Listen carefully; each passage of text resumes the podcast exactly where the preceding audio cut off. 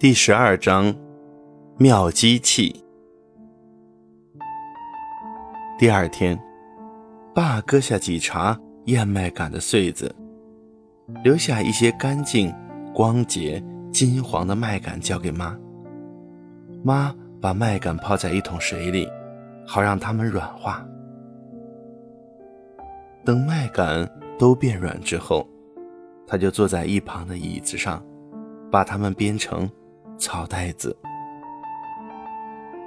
他一次要用好几根麦秆，先把它们的一头打一个结，拴在一块儿，然后就开始编。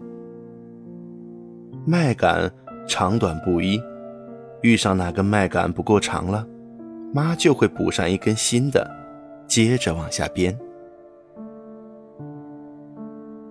编好的部分，妈就会放回水里。继续泡着，一直编呀编呀，直到编出几米长的草袋子。这些天里，妈一闲下来就会编麦秆。她用七股最细的麦秆编出了一条漂亮的、细细长长的草袋子，又用粗的一些九股麦秆编出一条。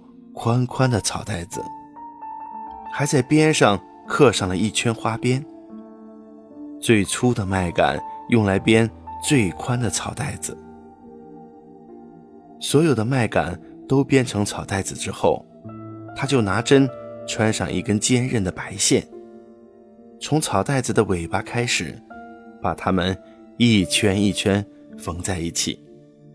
他会一边拖着底，一边缝线。这样缝好之后，就能得到一张平平整整的圆垫子。妈说：“这就是帽子的顶部。”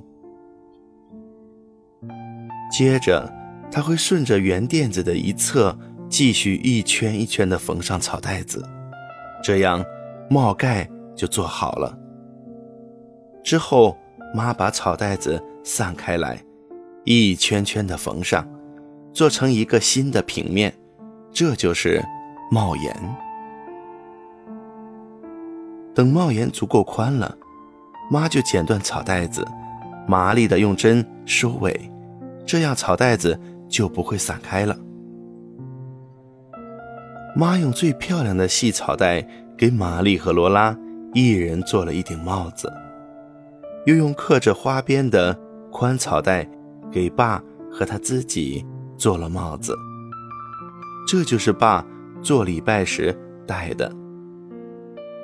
然后妈还用最粗最宽的草带为爸做了两顶平日里戴的帽子。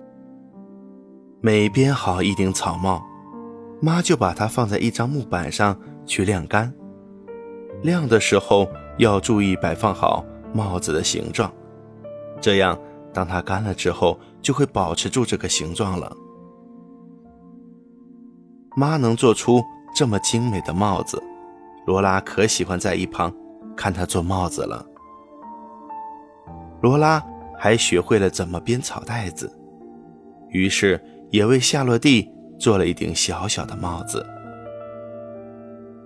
白天渐渐变短，夜晚渐渐变冷。有一天，雪精灵杰克在夜里造访了。天亮之后，大森林里变得五颜六色。一夜之间，绿叶都被染成了黄的、绯红的、深红的、金的，还有褐色的。曲曲折折的栅栏两旁，漆树的叶子红得似火，叶上托着红黑透亮的果实。橡子。从橡树上掉落，成了罗拉和玛丽过家家时的小杯子和小碟子。大森林里，胡桃和山核桃的果子也掉了满地，这可忙坏了松鼠。它们四处蹦来跳去，收集冬天的粮食，忙着把胡桃和山核桃藏进树洞中的家里。在大森林里捡拾又大又圆的胡桃和小小的山核桃是件有趣的工作，捡拾那些长在榛树丛里的一串串榛子也不例外。